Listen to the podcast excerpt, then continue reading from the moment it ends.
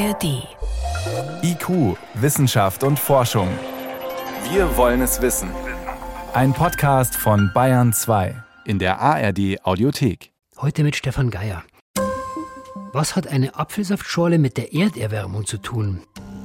Das klären wir heute im IQ-Podcast. Das klingt zunächst mal ein bisschen heiter, aber wenn man die ganzen Negativmeldungen zum Klima hört, dass wir alle zu viel CO2 ausstoßen und wie schwer diese Verhandlungen der internationalen Politik auch darüber sind, fossile Brennstoffe endlich mal langsam auslaufen zu lassen, ja, da kann man schon manchmal den Eindruck bekommen, das geht nicht voran. Ja, wie sollen wir das jemals hinbekommen, die Erderwärmung aufhalten? Dabei ist es ja nicht so, dass niemand aussteigen will aus Kohle, Öl und Gas. 93 Prozent der Menschen in Europa zum Beispiel sagen in einer Umfrage 2023, der Klimawandel, das ist ein ernstes Problem für die Welt und wir müssen was tun. Aber was kann ich als Einzelner tun gegen diese riesige Katastrophe? Soll ich jetzt das Licht ausschalten, Auto stehen lassen, anders Urlaub machen oder ein bisschen weniger Fleisch essen? Ja, das bringt wahrscheinlich ein bisschen was, aber wenn man dann gleichzeitig hört, in Indien gehen zwei neue Kohlekraftwerke ans Netz, reißt es das dann raus, was der Einzelne, die Einzelne von uns macht, so ganz allein. Das fühlt sich ja schon ein bisschen an wie ein Kampf gegen Windmühlen. Wir wollten das mal genau wissen und haben Jenny von Sperber aus dem IQ-Team losgeschickt und sie hat ausführlich recherchiert und fragt, allein gegen den Klimawandel, was bringen diese Einzelentscheidungen? Als Einzelne überhaupt irgendwas Nennenswertes ausrichten gegen die Klimakrise. Geht das überhaupt? Eigentlich wäre doch eher die große Weltpolitik gefragt. Schließlich ist der Einfluss eines einzelnen Menschen verschwindend gering angesichts der riesigen Mengen von Treibhausgasen, die täglich in die Atmosphäre geblasen werden. Das ist eine Logik, die funktioniert, die ist aber gleichzeitig extrem destruktiv, weil sie uns den Kaden beim Klimaschutz halt an die Wand fährt. Sagt Thomas Brudermann, Psychologe an der Universität Graz. Ja, es ist dann immer sehr bequem, auf andere zu zeigen, die es ja auch nicht besser machen würden. Und man kann immer seinen eigenen Anteil kleinreden. Egal, ob ich das jetzt als Einzelperson mache oder als einzelnes Land oder als Länderkomplex. Wer wirklich wissen will, welche Alltagsentscheidungen mehr und welche weniger bewirken, der kann das herausfinden. Denn das können Wissenschaftler mittlerweile ziemlich gut berechnen. Nehmen wir mal folgendes Beispiel. Immer das Licht ausknipsen, wenn ich einen Raum verlasse. Licht ausschalten, da schaut man halt, ja, wie viel Kilowattstunden spare ich damit wie schaut der Strommix aus und wie viele Emissionen spare ich jetzt ein, wenn ich Licht ausschalte. Das ist in den meisten Fällen dann leider nicht so viel. Mehr erreichen könnte man zum Beispiel, wenn man aufhört, Fast Fashion, also billig hergestellte Klamotten zu kaufen. Und nochmal deutlich wirksamer ist es, sich nur noch vegetarisch zu ernähren. Zu den wirksamsten Entscheidungen zählt es, wenn man darauf verzichtet, mit Bitcoins zu handeln, weil dieser Handel extrem viel Strom benötigt, der genau in den Ländern genutzt wird, wo er billig und klimaschädlich erzeugt wird. Auch der Verzicht auf Kreuzfahrten wäre eine sehr wirksame Entscheidung, sagt Brudermann. Aber selbst wer das alles so macht in seinem Alltag, senkt seinen CO2-Verbrauch nur von den durchschnittlichen 11 Tonnen pro Jahr auf vielleicht 6 Tonnen im Jahr. Denn Essen und Kochen, Beheizt wohnen und sich fortbewegen muss man ja. Und solange der Strom nicht zu 100 Prozent nachhaltig produziert wird, kann man da als normaler Verbraucher auch so schnell nichts ändern. Die Geografin Kirsten von Elverfeld setzt trotzdem auf die Alltagsentscheidung der Bürger. Sie sagt, es kommt nicht nur auf individuelle Entscheidungen an, sondern darauf, wie sie mit anderen Entscheidungen verkettet sind.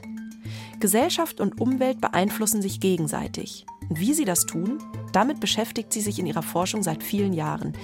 Allerdings ist ihr Schwerpunkt der Bodenverbrauch, also das Versiegeln von Flächen. Die Klimakrise und der Bodenverbrauch hängen sehr eng zusammen. Zum einen haben wir in den Städten sehr viel Asphalt, der sich in der Sonne sehr stark erwärmt.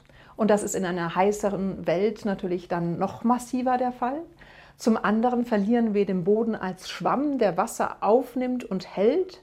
Und das Wasser fließt sehr schnell ab in die Flüsse und wir haben die Hochwässer. Schleichende Katastrophen nennt sie das. Denn so führen beim Bodenverbrauch genau wie bei der Klimakrise viele kleine, gar nicht bös gemeinte Einzelentscheidungen dazu, dass ein ganzes System irgendwann kollabiert und nicht wieder repariert werden kann. Das kann man sich vielleicht vorstellen wie ein Glas Apfelschorle auf dem Tisch, die wir langsam aber sicher immer weiter in Richtung Tischkante stupsen. Das sind viele kleine Entscheidungen und ganz lange passiert nichts. Es ändert sich nichts. Die Apfelschorle steht immer noch auf dem Tisch. Und dann erreichen wir die Tischkante. Das ist in diesem Fall im wahrsten Sinne des Wortes ein Kipppunkt. Und dann reicht ein weiterer kleiner Stups, keine große Aktion, ein weiterer kleiner Stups aus, dass die Apfelschorle herunterfällt, das Glas zerbricht, dass wir durch diese vielen kleinen Entscheidungen dann in einer Situation enden, die wirklich keiner wollte. Wir tragen also alle mit winzigen Alltagsentscheidungen dazu bei, dass große Katastrophen näher rücken, die nicht wieder rückgängig zu machen sind. Wie der Anstieg des Meeresspiegels zum Beispiel. Das klingt erstmal ausweglos. Aber diese Vorstellung der angestupsten Apfelschorle, die kann man auch umdrehen, sagt von Elverfeld. Was mir Mut macht, in den Bemühungen, diese Katastrophe zu verändern, die Apfelschorle von der Tischkante wegzubekommen, ist, dass diese vielen einzelnen Entscheidungen so viel mehr bewirken, als wir uns vorstellen können. Das heißt, viele kleine Entscheidungen können das Glas auch zurückstupsen. Nur, warum hat sich die Stupsrichtung bisher nicht geändert?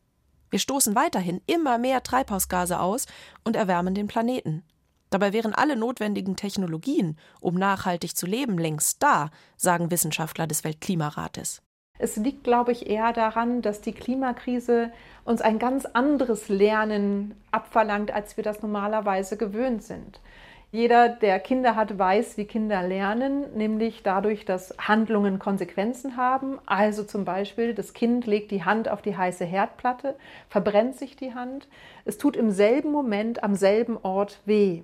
Beim Klima spüren wir die Folgen von den Treibhausgasemissionen erst viele Jahrzehnte später und meistens auch noch ganz woanders. Das ist also, als ob ich die Hand auf die heiße Herdplatte lege und in zwei Wochen tut meiner Nachbarin der linke große Zeh weh. Und das verstehen wir nicht, wie das trotzdem zusammenhängt. Menschen müssen Selbstwirksamkeit spüren, um zu handeln, sagt auch der Psychologe Brudermann. Bei Alltagsentscheidungen fürs Klima bekommen wir aber kein solches direktes Feedback, auch kein positives. Also ich kann heute aufhören, Auto zu fahren und mich nur mehr vegan ernähren, aber der Klimawandel geht davon nicht weg. Das heißt, das eigene Handeln wird weder direkt bestraft noch belohnt. Deswegen fällt es fast allen Menschen so schwer, ihr Handeln zu verändern. Heißt das, es ist eine Illusion, dass Alltagsentscheidungen einzelner Menschen irgendetwas an der Klimakrise ändern könnten? Kirsten von Elberfeld sagt nein. Sie glaubt fest daran, dass es möglich ist. Nämlich immer dann, wenn man andere anstößt. Wenn man so handelt, dass andere auch die Möglichkeit haben, klimafreundlicher zu leben, dass es einfacher wird, klimafreundlich zu leben. Ist auch gut für die Psyche im Übrigen, wenn man diesen Kampf nicht alleine kämpft, also sich mit anderen zusammentun und versuchen, Veränderungen herbeizuführen. Das passiert zum Beispiel, wenn sich Nachbarn zusammentun und einen überdachten Fahrradständer organisieren, sodass es allen leichter fällt, für ihre täglichen Wege das Fahrrad zu nehmen. Oder wenn jemand im Elternbeirat der Kita für vegetarisches und regionales Essen sorgt. Es geht ums Anstoßen von strukturellen Veränderungen in seinem Umfeld. Es müsse also nicht immer jede private Alltagsentscheidung hundertprozentig klimafreundlich sein. Daran würde jeder nur verzweifeln, sagt der Biologe Gregor Hagedorn aus dem Naturkundemuseum Berlin.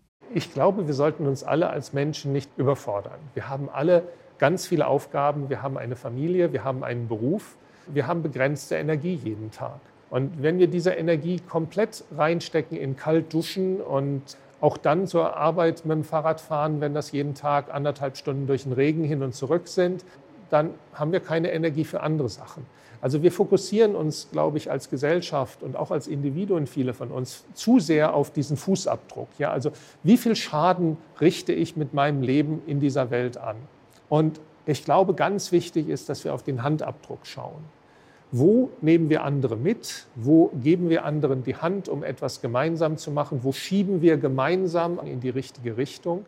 Wer für sich beschlossen hat, seinen Alltag möglichst klimafreundlich zu gestalten, der tut die entscheidenden Schritte immer dann, wenn er sich an die Idee von Kirsten von Elberfeld hält.